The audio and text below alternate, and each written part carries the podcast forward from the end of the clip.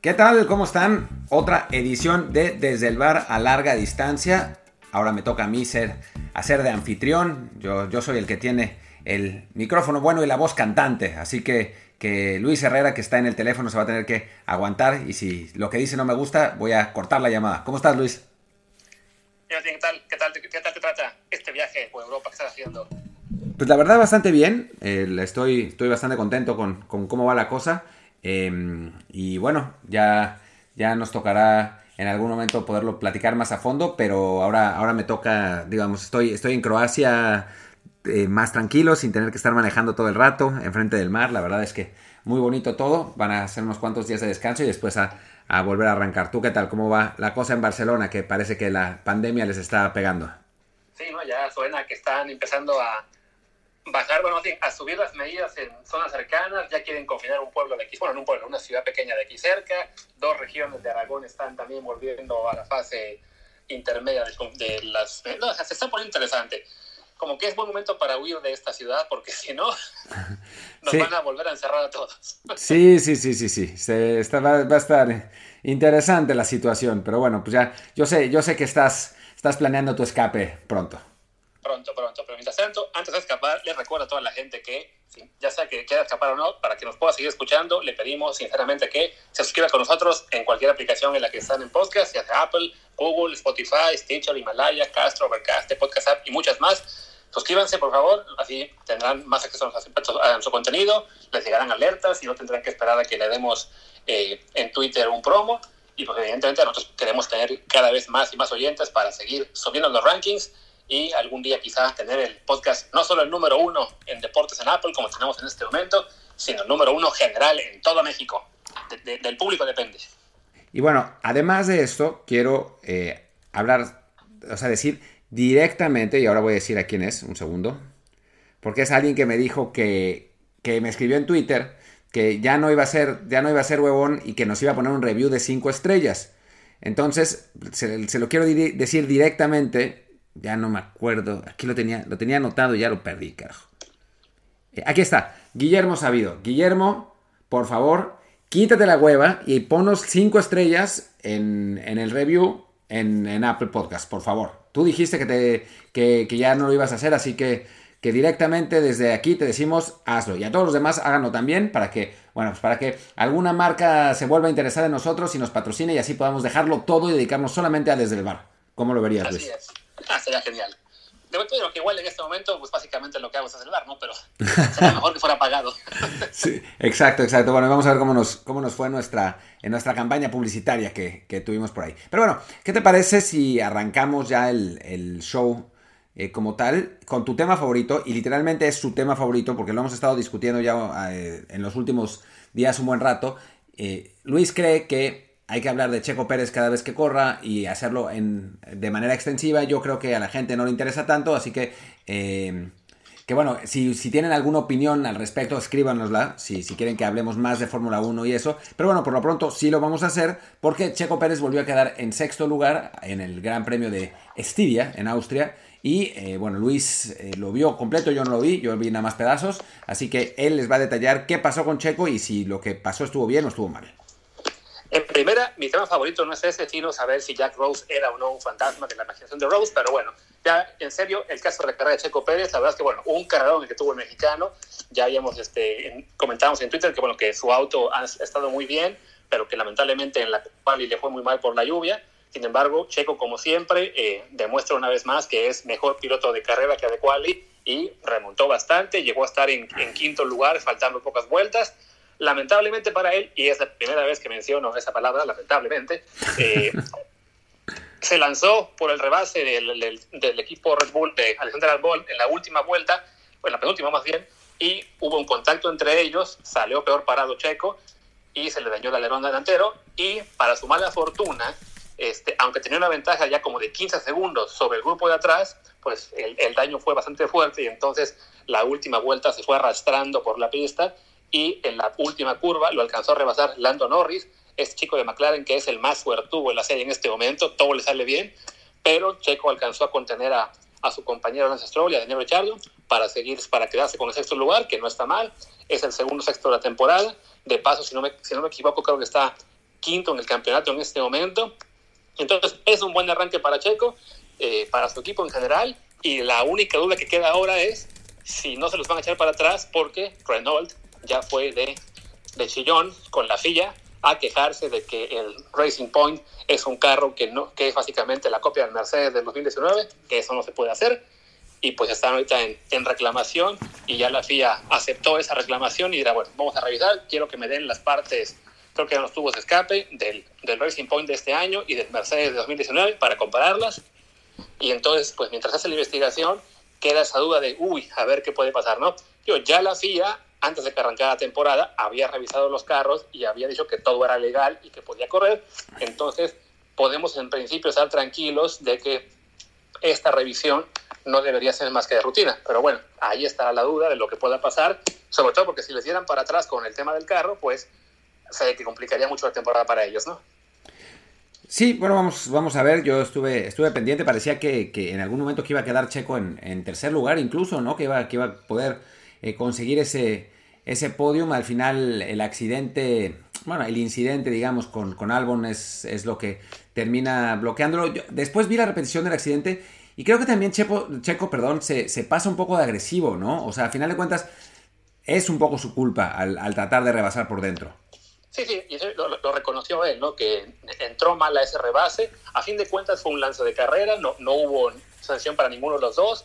Fue un lance parecido al que la semana pasada le aplicó Hamilton a, a Albon, y creo que en esa misma curva incluso, que Albon incluso comentó en la entrevista posterior a la carrera que tuvo como un déjà vu de Lewis Hamilton con esa maniobra, pero bueno, la semana pasada el que salió perdiendo fue Albon y esta semana le tocó a Checo, pero bueno, así son las carreras, fue mala suerte.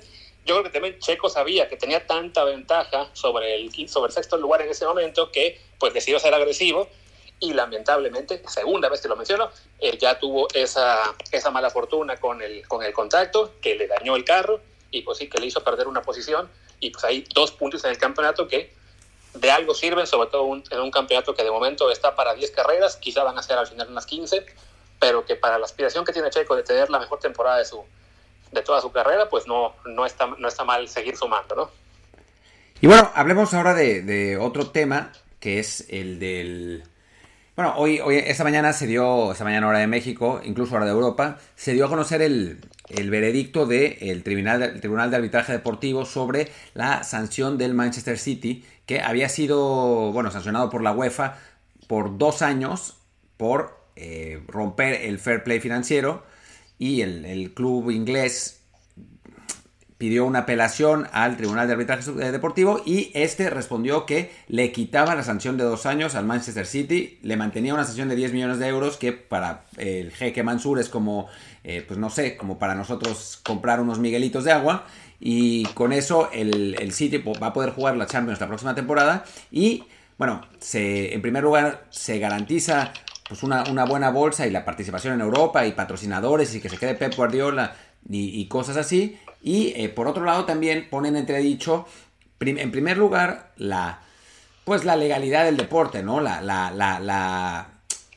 en fin, me, me, o sea, me, me, da, ya me da cosa decir la, la honestidad del deporte, porque pues, francamente ya sabemos cómo están las cosas, pero sí, sí ponen entredicho que, que no todo se puede comprar, claramente parece que sí todo se puede comprar, y un poco más a detalle y ya en el, análisis de, gente que está más metida en el caso, también la actuación de la UEFA que parece que no eh, armó bien el caso para el, pues la apelación del, del, Manchester City en el Tribunal Deportivo. El, el, City sí utilizó a un montón de abogados, a un montón de firmas de abogadas muy reputadas y a final de cuentas el resultado es que el tribunal le dio la razón al equipo inglés y que va a poder jugar en Europa.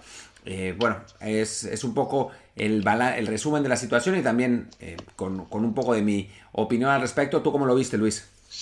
Yo creo que en este momento voy a jugar al abogado del diablo y lo voy a ver por el lado del City y que es una victoria para ellos y también para el Paris Saint Germain porque básicamente lo que está haciendo esta resolución es decir, ok, el, el Manchester City se las arregló para cumplir la regla de la UEFA, que lo que la UEFA quiere es que cada equipo no pueda gastar más de lo que ingresa lo cual evidentemente va a beneficiar siempre a los equipos grandes históricos como el Madrid, como el Barça, como el Manchester United, como el Bayern Múnich, que por tener aficiones tan grandes, evidentemente siempre tienen muchísimo más este público, aficionados que compren sus camisetas, que ven sus partidos, entonces tienen siempre más ingresos y para el resto de equipos se vuelve más complicado competir, salvo que tengas un caso como el del City o el del Paris Saint Germain, que tienen dinero petrolero de X o de quien sea, y que entonces simplemente se van inventando empresas patrocinadoras para cumplir esta reglamentación. Entonces, yo sí creo que bajo la legalidad actual, el City debe ser castigado, pero también comprendo que, bueno, a fin de cuentas, lo que están haciendo ellos es eh, en cierto modo, eh, tratar de equilibrar la balanza y, competir contra estos equipos que por historia y por cómo se ha convertido el fútbol ahora en cada vez más y más patrocinios, pues tienen ventajas sobre el resto que no puede competir con ellos porque nunca va a tener el mismo ingreso, ¿no? Claro, bueno, además valdría la pena, a ver, valdría la pena preguntarse si eh, el fair play financiero es justo en general, que eso es es un tema aparte que se puede abordar y que tiene muchísimas aristas, ¿no? Porque a final de cuentas, toda la vida en el fútbol, pero toda la vida, ha habido millonarios que le entran a comprar algún equipo, algún equipo y, eh, bueno, gracias a ese dinero consiguen mantener, bueno, poder ponerlo a competir contra, contra los equipos de más, de más historia y tradición. Y muchos equipos de historia y tradición también llegaron en su momento con... Eh, fuertes inyecciones económicas, ¿no? O sea, si el Manchester City empieza a ganar y ganar y ganar y ganar eh, campeonatos y Champions, dentro de 25 30 años va a ser uno de esos equipos de historia de tradición y, nadie se va a acordar que eh, empezó esta, esta temporada de éxitos gracias al dinero del jeque, ¿no? Em, entonces, digo, por ese lado sí, por otro lado, pues sí es cierto que desbalancea un montón el, el universo futbolístico y a veces, muchas veces provoca también, y, un, poco la idea detrás del fair play financiero en general es que em, no aparezcan esos dueños patito eh, como el, jeque del Málaga o como Ribolev, el del Racing Santander y algunos otros más, que eh, ponen en teoría un montón de dinero en sus clubes y después se hartan y se van y los clubes se van eh, a donde se van es al carajo, ¿no? Mientras que, digo, el, Manchester City y el Paris Saint Germain va a ser complicado que suceda y el, y el problema, digamos, en, el sentido de con, estos eh, megadueños es que, eh, pues, desbalancean la competición, pero un poco más abajo en el escalón, sí el fair play financiero es importante para pues, evitar que, sucedan estos casos de, que, de, clubes que se van totalmente a la bancarrota porque pues gastan más de lo, que, de lo que ingresan y de lo que pueden generar.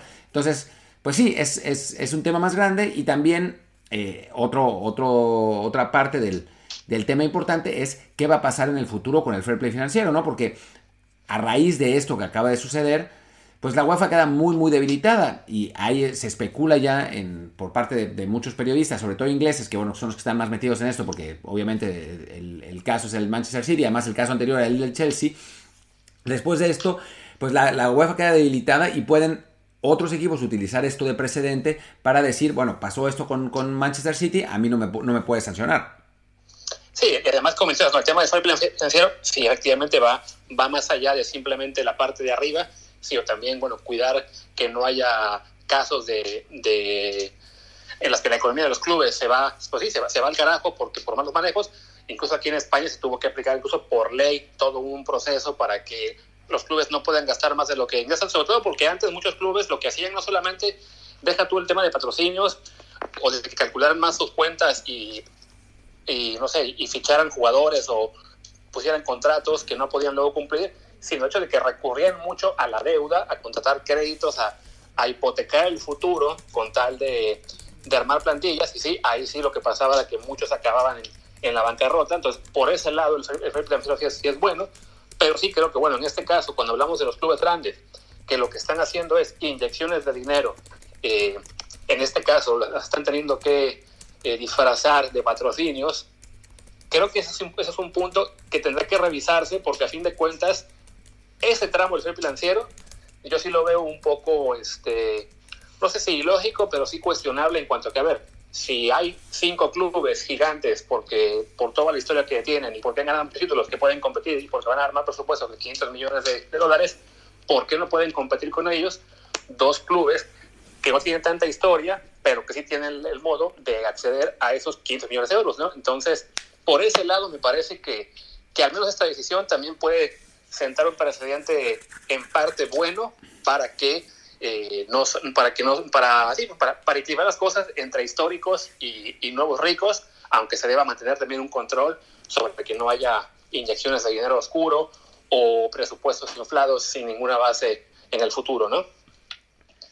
Sí, y además, bueno, es, un poco irónico que quien haya impulsado al máximo el fair play financiero fuera Michel Platini y después fuera, fuera él mismo acusado y, condenado por corrupción, ¿no? Pero bueno, en fin, así es, así es como se las gasta en el fútbol mundial. Así que, así que bueno, em, pues así, así está la situación también con el, con el Manchester City. Y ahora, eh, ¿qué te parece, Luis? Sí. Ah, pero oye, antes, antes de, pasar al siguiente tema, también recordar en lo que digamos, lo que nos afecta, no directamente, pero bueno, a lo que nos interesa en México y a nuestro público es, de algún modo, esta decisión de hoy prácticamente cierra la puerta a que Raúl Jiménez se quede en el Wolves. Sí, es verdad, porque para poderse quedar, digamos, dentro de la especulación que, habíamos platicado, es que el Wolves eh, calificara a Champions y con eso tuviera los ingresos para eh, poder conseguir, eh, bueno, mantener a Raúl Jiménez y no necesitar venderlo para que para que pues, para tener la gran ganancia, ¿no? Ahora con el con el con la decisión, el Wolves tiene lo estaba viendo hace rato, denme un segundo, lo tengo, lo tengo aquí abierto. Tiene en este momento, digo, el Manchester United empató hoy con el Southampton, así que no, eso no, eso ayuda, digamos, eh, a, las posibilidades del Wolves, pero igual sigue estando muy parejo y muy complicado. El Wolves está en sexto lugar con 55 puntos, el United está en quinto con 59, empatado con el Leicester, que, que está en cuarto, y el tercero es el Chelsea con 60. Así que el Wolves tiene que remontar una desventaja de 4 puntos en tres partidos. Lo que es interesante es el, calendario que tiene, que tiene el, Wolverhampton, porque por extraño que parezca, depende de ellos la situación. Primero juegan con el Burnley, eh, van, van de visitantes a Burnley, y eso pues parecería que no, que no es nada, pero es más interesante lo que sigue. Lo que sigue es, en la siguiente jornada, después de ir a Burnley, reciben al Crystal Palace. Espera, Mientras que Liverpool mientras que Liverpool recibe a Chelsea, o sea, el Chelsea podría perder ese partido. Y después, en la última jornada, juega el Wolves contra el mismo Chelsea. Entonces, asumiendo que el Chelsea pierda contra el Liverpool y el Wolves gane los tres partidos, el Wolves estaría en, en Champions League. O, por lo menos eh, podría, tendría la aspiración de quedar en, ese cuarto lugar. Pero bueno, pues vamos a ver qué, qué es lo que sucede después. Sí, no, más que el gran problema era para el Wolves que antes competía, eh, digamos, por quedar quinto y con eso le hubiera bastado para entrar a Champions League. Ahora tiene que asegurarse de quedar cuarto, entonces ya estamos hablando de que Chelsea, Leicester, United y Wolves son cuatro equipos que peleaban por tres puestos, ahora solo por dos, y sí, ya, eso complica más la cosa. Sumado al hecho de que es el Wolves el que está más atrás de todos, entonces tiene que ganar los tres que le quedan, que evidentemente no será fácil ganar al Chelsea, incluso no será fácil ganar al Burnley, que desde que regresó del parón ha andado muy bien. Estaba justo ahora viendo sus resultados y lleva cinco partidos sin perder con tres victorias. Este, hecho, empató apenas eh, a, antier con el, con el Liverpool. Entonces, sí, no, no, son juegos fáciles y es ganar los tres y sí, esperar por ahí una ayudita tanto de Liverpool contra el Chelsea como que tropiece en el Leicester o United para poder aspirar a la, la cuarta plaza. Entonces, sí, se ve muy complicado, todavía puede pasar, pero sí, este, como que la puerta de salida para Raúl se está, se está abriendo más, ¿no? Sí, y bueno, lo que me faltó decir en esta, en esta como exposición medio caótica que hice sobre el, sobre el futuro y por lo que dije que dependían de sí mismos, es que el Leicester y el United juegan entre ellos el último partido de la, de la temporada. Entonces ahí forzosamente van a, van a perder puntos, además de que el Leicester va a campo del Tottenham, que pues no es que esté jugando muy bien, pero se está jugando un, un puesto en la Europa League, así que tampoco va a ser, va a ser fácil. Eh, por lo que, digamos que la, puerta no está completamente cerrada, pero sí la situación sí está complicada para eh, los Wolves de, Raúl Jiménez. Así que, pues es probable que el mexicano, si, llegue un, si llega, bueno, si a final de cuentas su equipo no consigue calificar a Champions y se, queda en Europa League y le llega una oferta suculenta de, alguna, de algún equipo más grande, pues sí termine, eh, bueno, eh, transfiriendo a, Raúl en un movimiento que le va a generar un montón de dinero a, ambas partes y que bueno, ya analizaremos en, su momento, ya hicimos un, programa pues casi exclusivo de, cómo sería el futuro de Raúl Jiménez en,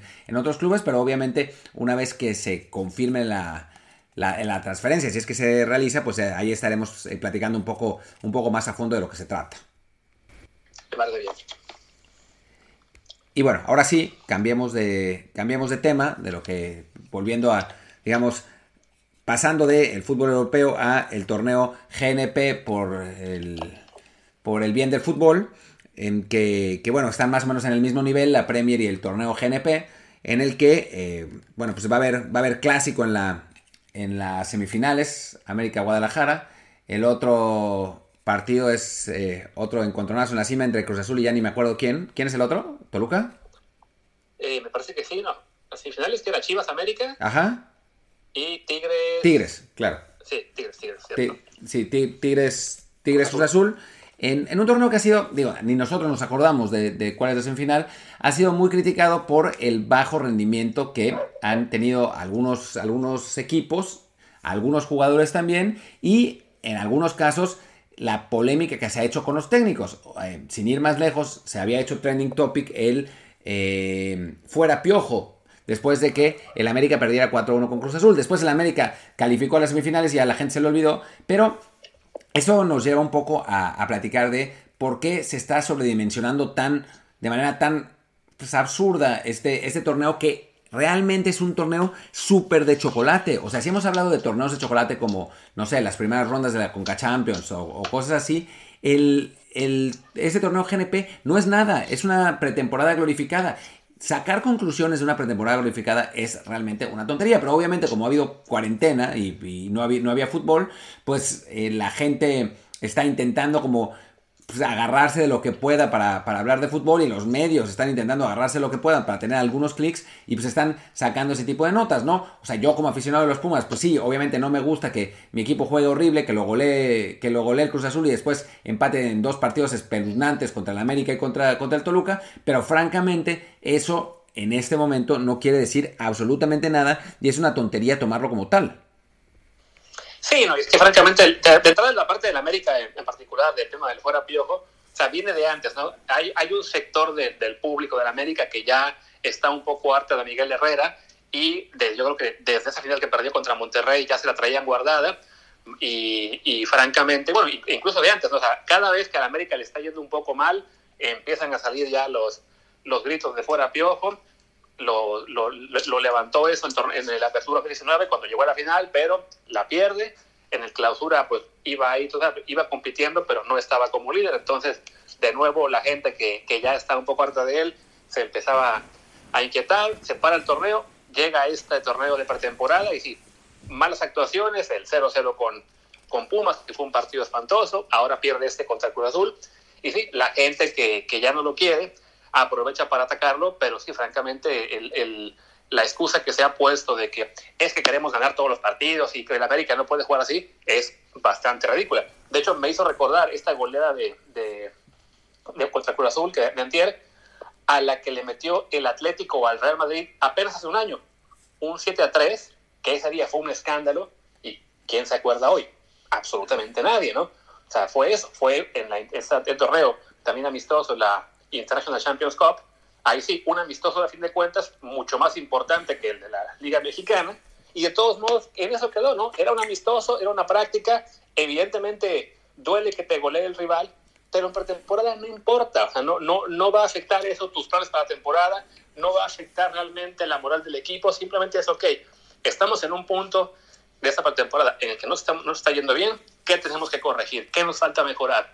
Pero pero sí, el, lamentablemente, el, tercera vez que lo digo, eh, este, esta, esta cuestión del público mexicano que se toma de a veces demasiado en serio partidos que no debería, que no puede tener en contexto lo que está ocurriendo y vemos casos como este del Fuera Piojo. Incluso me tocó ver en Twitter gente que se estaba quejando, fans de Chivas, de que el Mazatlán les metió un gol. Porque como era el primer gol de Mazatlán en esta nueva era del equipo eh, ex Morelia Morado, pues había, si había dos partidos sin meter el gol, Chivas les mete tres, pero como al final el equipo este mete el 3 a 1, pues había fans de Chivas avergonzados por haber recibido un gol en Mazatlán. Es por amor de Dios, no, no se puede caer tan bajo en términos de tomarse en serio un torneo amistoso y no entender lo que rodea al, al fútbol en realidad, ¿no? Además, con todísimo respeto a los fans de las Chivas, no le han ganado a nadie últimamente.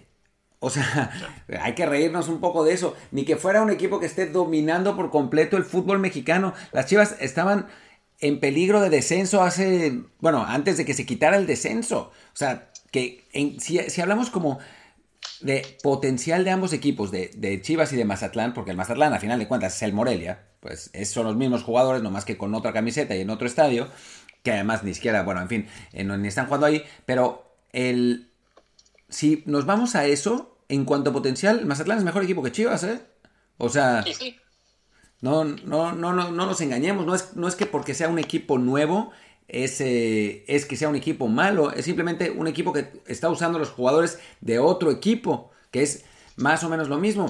Pasa que en este momento Chivas tiene Macías y Macías hace una gran diferencia con respecto a todos los otros delanteros que había tenido eh, que había tenido Chivas antes, en los, en los últimos tres o cuatro años, incluso eh, Alan Pulido, al que tanto veneraban los, los, aficionados y que realmente, en fin, em, pues ahora tiene a y entonces eso, eso marca, marca una diferencia, pero no es que el resto del plantel de Chivas sea que digas, uy, no, un equipo espectacular, un equipo arrollador, por piedad, o sea, seamos absolutamente sinceros, y ya que, y para que no me acusen de, de anti-Chiva, bla, bla, también los aficionados de la América tienen que bajarle un par de rayitas a su, a su mamonería, por Dios. O sea, el América tiene que ganar todos los partidos todo el tiempo. No chinguen, es un amistoso, por Dios. O sea, no es. O sea, a la soberbia hay que, hay que ponerla, ponerle calma un ratito, ¿no? Porque ahorita el América está bien y todo, y todo perfecto, pero pues Televisa ya no tiene tanta lana, ¿eh? O sea, han, podido eh, analizar y comprar muy bien del, mercado extranjero, pero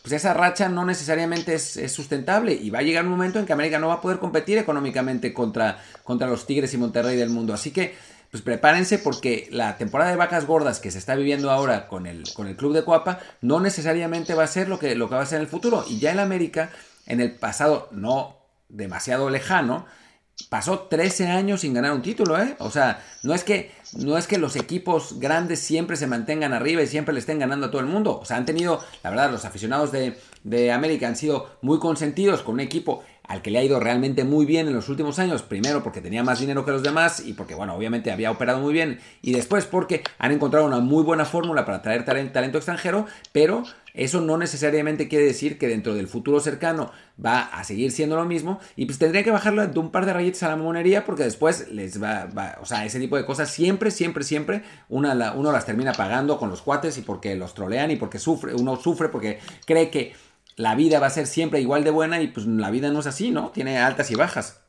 Sí, no, comentaba esto, ¿no? De que la América eh, económicamente ya no es el que era. O sea, esta postura que tienen muchos fans de, que tenemos que ganarlo todo, tenemos que aspirar a ganarlo todo. A ver, ustedes no son el Real Madrid, no son la Juventus, no son el Bayern Múnich, aunque quieran serlo, aunque crean ser el equipo más importante de México, y junto a Chivas lo son, su realidad no es la de esos equipos, su realidad es más bien la de Manchester United, ¿sí? Uno de los históricos de la liga aquí en, el caso mexicano, o sea, comparable a lo que sería proporción guardada a lo que sería un Manchester United o un Liverpool en, en, Inglaterra, pero a fin de cuentas en México también apareció ya un Manchester City, y en este caso son dos, que se llaman Tigres y Monterrey, que tienen más dinero que el América, más dinero que Cruz Azul, y que van a seguir trayendo más figuras, y evidentemente eso hará que para los capitalinos cada vez sea más difícil competir, porque además no son solamente los regios los que están ahí para competir, ¿no? Hablamos de equipos que trabajan muy bien, como el Grupo Pachuca, Tijuana, que de repente también arma planteles interesantes, Toluca de vez en cuando lo hacía, Santos Laguna.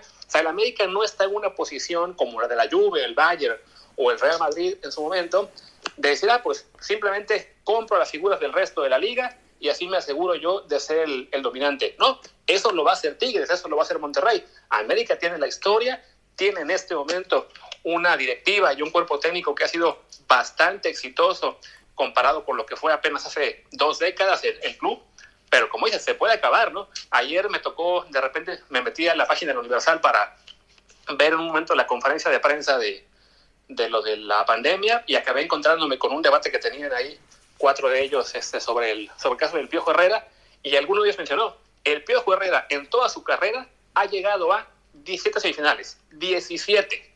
O sea, ¿qué técnico en México, fuera del Tuca o fuera de Bucetich quizá, puede presumir eso?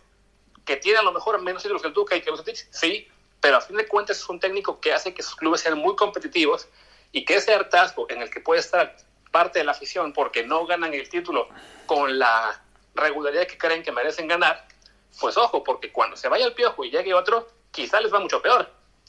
Sí, bueno, yo siempre me acuerdo, es un poco random mi comentario, eh, porque pues, es, lejano. Había un equipo inglés que era el Charlton, que, cuyo técnico se llamaba Alan Curbishley. Y siempre estaban luchando ahí por el noveno, décimo lugar en, la Premier, ¿no? Y los aficionados, llegó un momento en que estaban hasta los, hasta los cojones de Curbishley y querían que se fuera, que se fuera, que se fuera. Finalmente se fue y el equipo descendió. Así es. Y antes que sigamos, le voy a pedir al público perdón tú hasta los cojones. Señor, se dice hasta los huevos. Ya, bueno, que no, no, no, no, quería ser, no quería ser tan, tan crudo. Pero, pero bueno. seámoslo en mexicano, no en gachupín. Ok, ok. No, porque si fuera, si fuera, si fuera en gachupín, lo haría como Hugo Sánchez, que decía, hasta las narices, tío, hasta las narices. Ah, claro. Oye, eh, y bueno, este es un tema que no habíamos platicado fuera, pero que vale la pena mencionarlo ahora que estamos con fútbol mexicano, porque vamos a cerrar con otra cosa.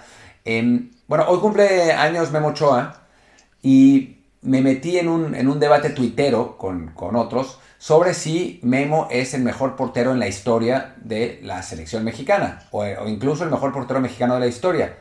Yo creo que sí, sobre todo después de haber visto los últimos, em, pues todos los partidos de los mundiales de México desde 78 hasta la fecha, me parece que eh, Memo es el que mejor lo ha hecho en sobre todo, Campos también lo hizo muy bien, porque realmente, pues Campos tampoco es que haya, cometido errores en los mundiales, pero Memo ha tenido más actuaciones sobresalientes. Quizás le llegaban más, pero ciertamente partidos como el de Brasil, como los dos de Brasil, de hecho, eh, como el, incluso el de Holanda, antes, del, antes de los goles, que hace dos muy buenas atajadas, como el de Croacia, en el que, en el que también anda bien. En general, Memo Ochoa en mundiales para México ha sido realmente espectacular. Ha sido, el de Alemania, ¿no? Eh, ha sido para mí el mejor portero en la historia de la selección mexicana.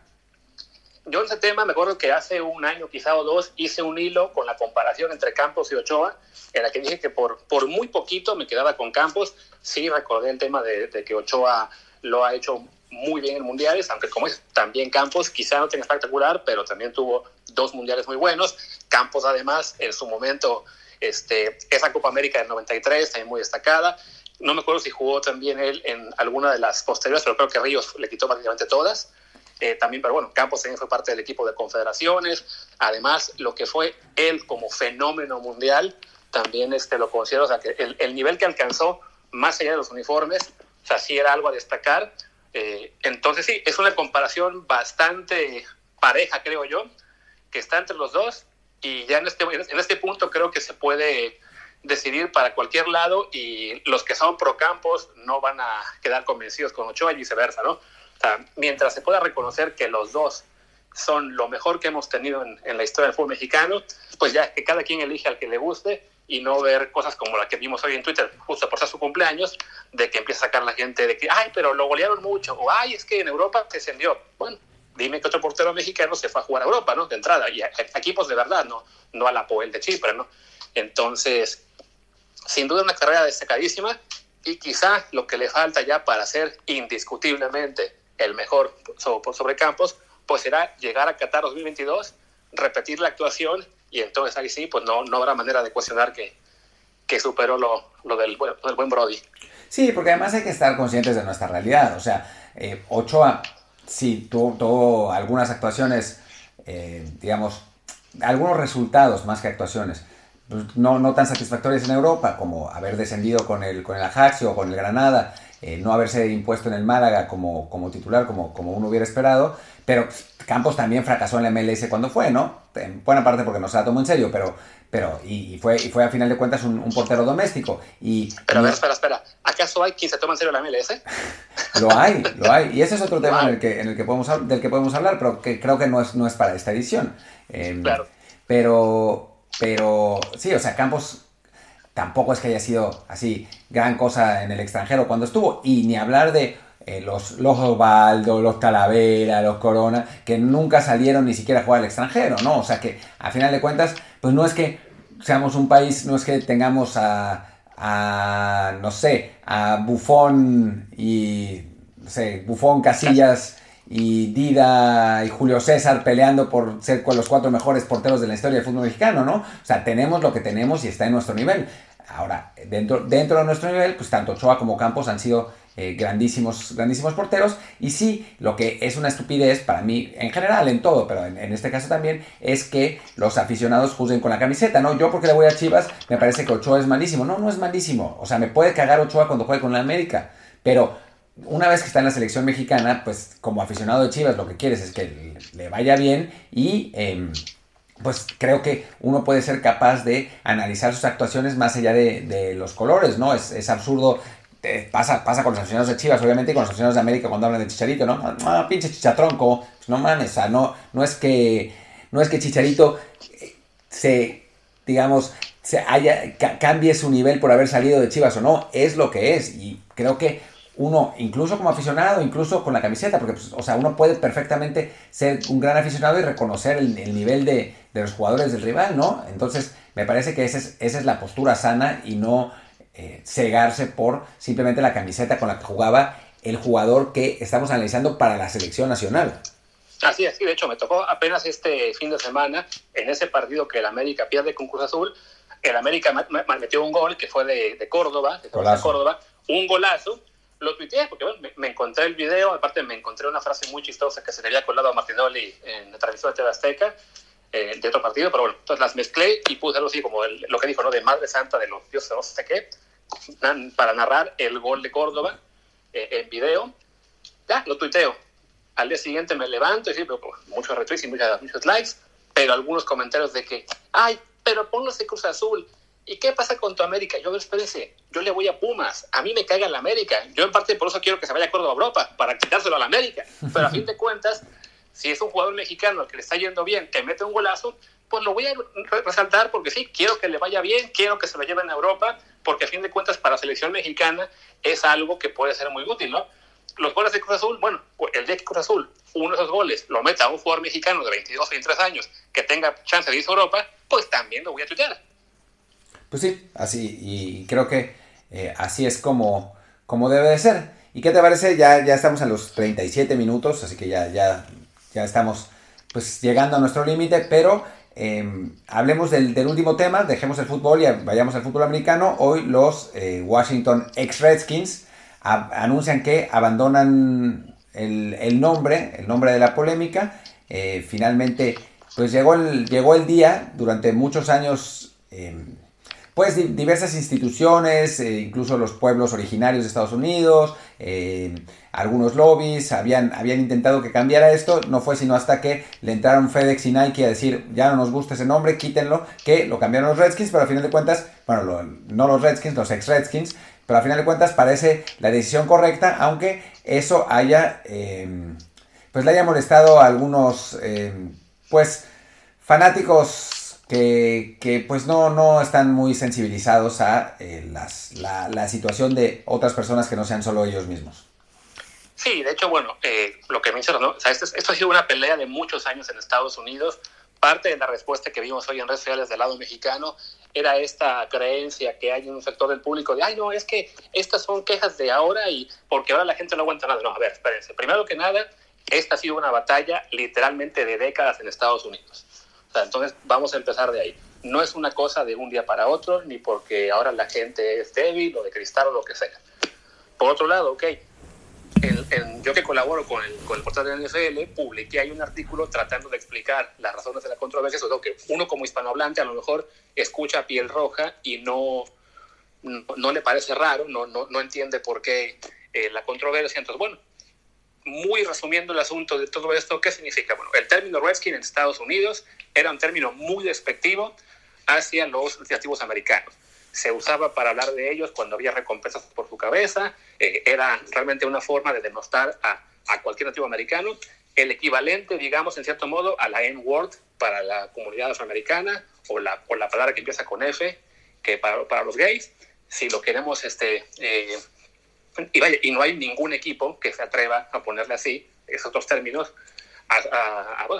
como, como apodo, ¿no? Entonces, la equivalencia está ahí, y por eso fue que al usar ese nombre como, como apodo, pues generó tanta controversia por años, ¿no? Sobre todo conforme más y más gente en Estados Unidos fue, digamos, pues asumiendo lo que es la batalla contra el racismo, el, el, el, atender derechos de minorías y que este, Y pues que hay cosas que simplemente no están, no están bien, ¿no? O sea, en México, lo hemos platicado en este programa alguna vez, eh, le hemos hablado también de que, bueno, nos falta en ese sentido en México dar varios pasos para empezar a entender nuestro propio racismo, pero bueno, en Estados Unidos la, la comprensión va más avanzada y ya se llegó al punto en que, bueno, sobre todo en los últimos meses, con el caso del asesinato de George Floyd a manos de policías, pues esto le dio un impulso más grande a la, a la, a la campaña de Black Lives Matter y ya que retomara fuerza esta pelea contra el nombre de Washington, que ya habían dado muchas organizaciones en el pasado, que el equipo se negaba por completo a, a escucharles,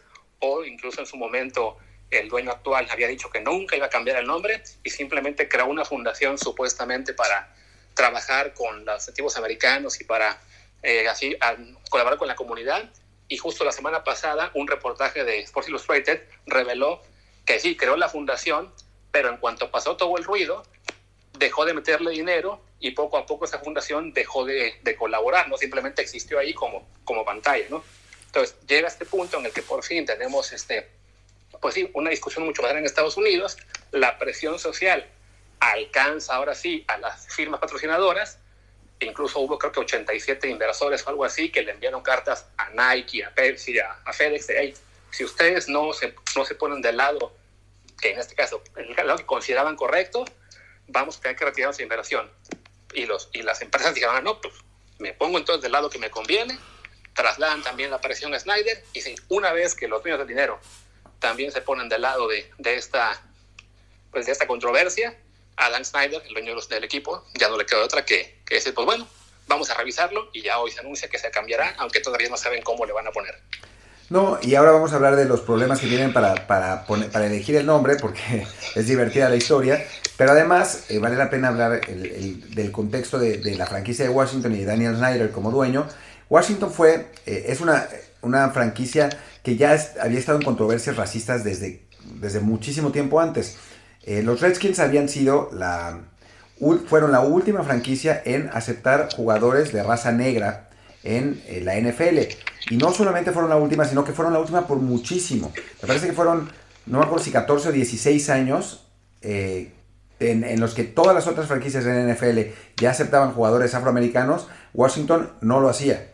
Eso, eso para empezar. Y después, Daniel Snyder es uno de los dueños más de derecha del, fútbol americano profesional. Es muy cercano a Trump, es, es un, dueño que hace unas donaciones gigantescas al Partido Republicano. Y entonces, pues digamos que es, como una especie de, de, matrimonio hecho para, para el uno para el otro, ¿no? Entonces, por eso también no es que estemos hablando de un equipo que se haya caracterizado por su tolerancia y su inclusión, sino que es un equipo con un pasado jodido en ese sentido y bueno, a final de cuentas, pues ese, pasado ya lo alcanzó y van, van a tener que, cambiar el nombre. Snyder no creo que cambie sus ideas eh, de, un día al otro, ni mucho menos, pero por lo menos ya la situación va a ser en, ese sentido, pues un poco menos, bueno, va, a ser uno de estos, eh, de estas, una, una, una más de estas situaciones de racismo, que habían que han involucrado el equipo, que será más importante, pues va a desaparecer y eso pues siempre es, es un paso adelante, aunque pues seguramente habrá, habrá que dar otros, tanto con, en, el equipo como, como, con la liga. Y después, eh, no sé si tienes el tweet ahí de por qué los, los eh, bueno, Washington no ha podido elegir el, el, nombre que está buscando. Sí, lo tengo que este, de hecho lo, lo, lo tuiteé, bueno, le di un tweet también en mi cuenta, lo hice RHA, que es básicamente porque, bueno, como en Estados Unidos las leyes de, patentes son muy, pues permiten a que cualquiera pueda registrar cualquier marca de lo que sea, pues un señor de Virginia aparentemente registró todos los posibles apodos que se le ocurrieron que podrían usar eh, el equipo de Washington. Entonces, en este momento, él tiene el registro de nombres como Washington Red Wolves, Washington Tribe, Washington Red Tails, Washington Monuments, Veterans, Renegades, Braves, Red Tails, Freedom Fighters, Warhawks, Rapskins también, Potomac, o sea, todo lo que se le ocurrió lo registró y evidentemente el equipo ahora está pues viendo soluciones legales. Leía por ahí este, sobre esta discusión que en realidad la ventaja que tiene en este caso el equipo es que en Estados Unidos las leyes de, de, de trademarks si bien permiten que cualquiera pueda registrar lo que se le dé la gana, para que te respeten el trademark, tienes que demostrar que lo estás usando. De hecho, me encontré el artículo de un señor que igual se puso a, registrar algunas marcas de posibles apodos, como los Bravehearts o los Pandas, hace unos años, pero ha tenido que crear eh, todo el marketing, todo el merchandising de, esas, posibles marcas para, que se para conservarla. O sea, porque si tú dices, no, registré 20 nombres, ah, ok, ¿y cuándo los estás usando? No, pues solo los registré, te los pueden quitar, ¿no? O sea, tú tienes que demostrar que los que lo registraste porque lo vas a usar, porque vas a crear mercancía, porque vas a vender incluso si, creas la mercancía, tienes que venderla, o sea, no basta con que la crees y esté ahí colgada de un aparador. Entonces, pues esto más bien pinta a que esta persona lo que está buscando es un arreglo rápido, que Dan Snyder diga, bueno, no me puedo esperar a hacer toda la batalla legal por, por varios años para conseguir uno de estos nombres, sino lograr que, lo, que el equipo le compre uno de los nombres en cuestión de días y así sacar un poco de dinero, ¿no? Pero evidentemente, eh, pues esto será un poco de incertidumbre respecto a, al posible nombre por, por un tiempo, porque además se había hablado de que, de que ya, desde la semana pasada, eh, de que ya tenía ventaja el nombre de Washington Warriors, que es una marca que ahí sí tiene registrada Dan Snyder porque iba a ser un equipo de arena fútbol, pero aparentemente ese nombre eh, pues empezó a generar un poco, digamos, de, de resistencia en, en, algunos círculos que decían, bueno, estás poniéndole Warriors simplemente para poder mantener toda la iconografía de, de guerra y de, y de, nativos americanos y de lances y demás. Entonces ahí hubo un poco de, de backlash y por lo mismo querían mejor usar alguna de las opciones más populares, que era la de Red Tails, que era un, grupo de pilotos afroamericanos en la Segunda Guerra Mundial, o Red Clouds o Red Wolves, una, raza de lobos que además tiene vínculo con los nativos americanos. Entonces, todas esas marcas en este momento están tomadas pero seguramente pues será cosa de días que las puedan negociar y, y ya por fin anunciar cuál será el, el, nombre real del equipo, ¿no? Sí, porque además en el comunicado eh, dice que no solamente el, logo, el nombre, sino también el logo eh, se van a dejar de usar, así que va, va a tener que eh, desarrollarse algo nuevo, supongo que los colores se quedarán. Sería divertido que se llamara Red Bulls, porque ya sabemos quién va a ser patrocinador rápidamente del equipo. sí, puede ser. Pero bueno. Pero bueno, está, o sea, es interesante. Eh, y digo, al público que nos está escuchando, de, entrada, si nos siguen escuchando hasta ahora, porque capaz que ya apagaron el podcast cuando dijimos que no más fútbol, sí les diría que, bueno, que aquí lo que vale mucho la pena es tratar de, leer más, de documentarse más sobre esto, tratar de aprender un poquito más lo que está pasando. Había gente que me respondía en Twitter, pero ¿qué no el nombre era para honrar a las, a las tribus? Y ya yo les explicaba, no, es al revés, era, era un nombre peyorativo.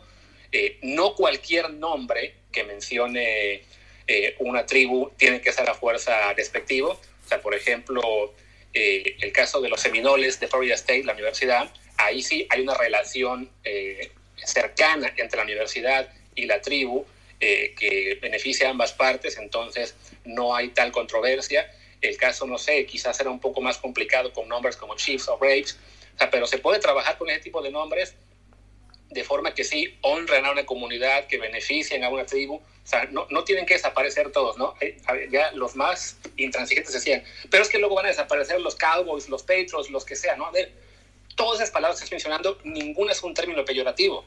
Redskin sí lo es, o sea, está definida literalmente en el diccionario del, del, idioma inglés, el Merriam Webster y no sé cuántos más, como un término peyorativo. Entonces, no es lo mismo. No es que vayan a desaparecer de repente 50 apodos, pero este en particular en Estados Unidos, por la historia de ese país, por el trato que le dieron a, los nativos americanos durante siglos literalmente y a la fecha, cómo tienen pues básicamente en, en de marginación a, mucho, a muchas tribus que aún, que aún persisten, es un caso muy particular en el que sí vale la pena, del que vale aprender, aprender más y, llegar a entender por qué se ha llegado a este cambio, ¿no? O sea, no, no es una cuestión de una ocurrencia de unos días, no es una, una cuestión de, ay, es que somos todos muy frágiles ahora y no aguantamos ninguno. No, no. Este caso en particular hay que aprender más, hay que encontrar la historia y también hay que ser más empáticos. El hecho de que no nos guste, de que a nosotros no nos importe ese nombre, no tiene por qué simplemente imponerle al resto eh, que sí la pueda molestar, que se aguante, ¿no? O sea, si hubiera un equipo de, de fútbol en, en, Arizona que se llamara los, los Lazy Mexicans, nos molestaría, o los wetbacks, que es el término también peyorativo para referirse a los migrantes, ¿no? O sea, si hubiera un término así, nos molestaríamos mucho, y también si hubiera una iconografía de mexicanos flojos o con zarape o lo que sea, nos molestaría mucho y quizá entonces entenderíamos por qué también es ofensivo cuando se usa la iconografía, como el caso de Cleveland Indians, del equipo de béisbol, que tenía la caricatura de un, de un jefe indio como logo y se tuvo que quitarlo. Y bueno, em, también hay que decir, y esto es, esto es importante, que el nombre del equipo no es que los Redskins se lo pusieran como para autogol, ¿no? O sea, en los años 30, pues los blancos dominaban y les parecía eh, divertido ponerle Redskins al, equipo en, digamos, en contraposición a los, a los Cowboys, ¿no? O sea, ellos lo usaban como, como indios, como, como, como si fuera sinónimo de indios, pero un sinónimo, pues que a final de cuentas demostraba como, como superioridad y que tenía una, una, una carga peyorativa que ya, que ya ha mencionado Luis. O sea, no es que no es que se lo pusieran, no es como si uno se, se autogoleara al poner, al ponerse un nombre despectivo, ¿no? O sea, para ellos lo, les, les, parecía divertido lo de indios contra vaqueros, pero no entendían el impacto que tenía ese nombre en las comunidades nativas americanas, ¿no? Que eso, bueno, vale, vale, la pena aclarar porque ya va a salir alguien diciendo, pero pues nunca se hubieran puesto ese nombre si, es, si era peyorativo. No, es que no va por ahí. O sea, para ellos, para los blancos, a los blancos no les parecía peyorativo, les parecía un nombre, pues, así nada más, pero ese, eh, digamos, el racismo era, em, digamos, ya implícito en, esa, en esa posición de los, del, dueño, de los que eran al principio Braves, de Boston además, em, y que, les, le puso Redskins al equipo.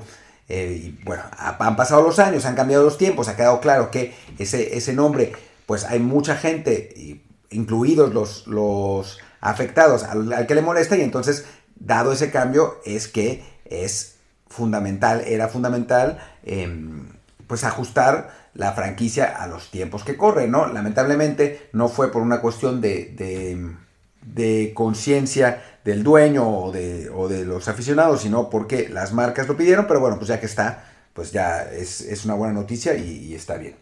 Y, sí, de hecho, justo, encontré un artículo en el que hablaba de, la, digamos, de, la época en que se hizo este nombre, de como tú me dices, que el equipo originalmente se llamaba Boston Braves, y el dueño le cambia el nombre porque se confundía con el equipo de béisbol, que ahora son los Atlanta Braves, pero bueno, jugaban ambos en, Boston entonces, este, se confundía por el apodo, entonces el dueño del equipo, ese señor del que hablamos, el George Preston Marshall, el, el que mantuvo el equipo segregado eh, durante décadas, eh, decidió cambiarlo simplemente a Redskins y no fue una cuestión de homenajear ni de, ni de que pensara que así de esa manera eh, respetaba a las tribus, simplemente fue que ya tenía un logo y entonces necesitaba otro nombre con cual referirse a nativos americanos para poder seguir usándolo. Entonces, ese logo, de hecho, de, lo original del equipo, justo lo había encontrado yo por aquí, o sea, pero duró mucho más allá de este del periodo en que fue el cambio de nombre, ¿no? O sea, aquí lo tengo, lo, lo crearon el, el, equipo en el 32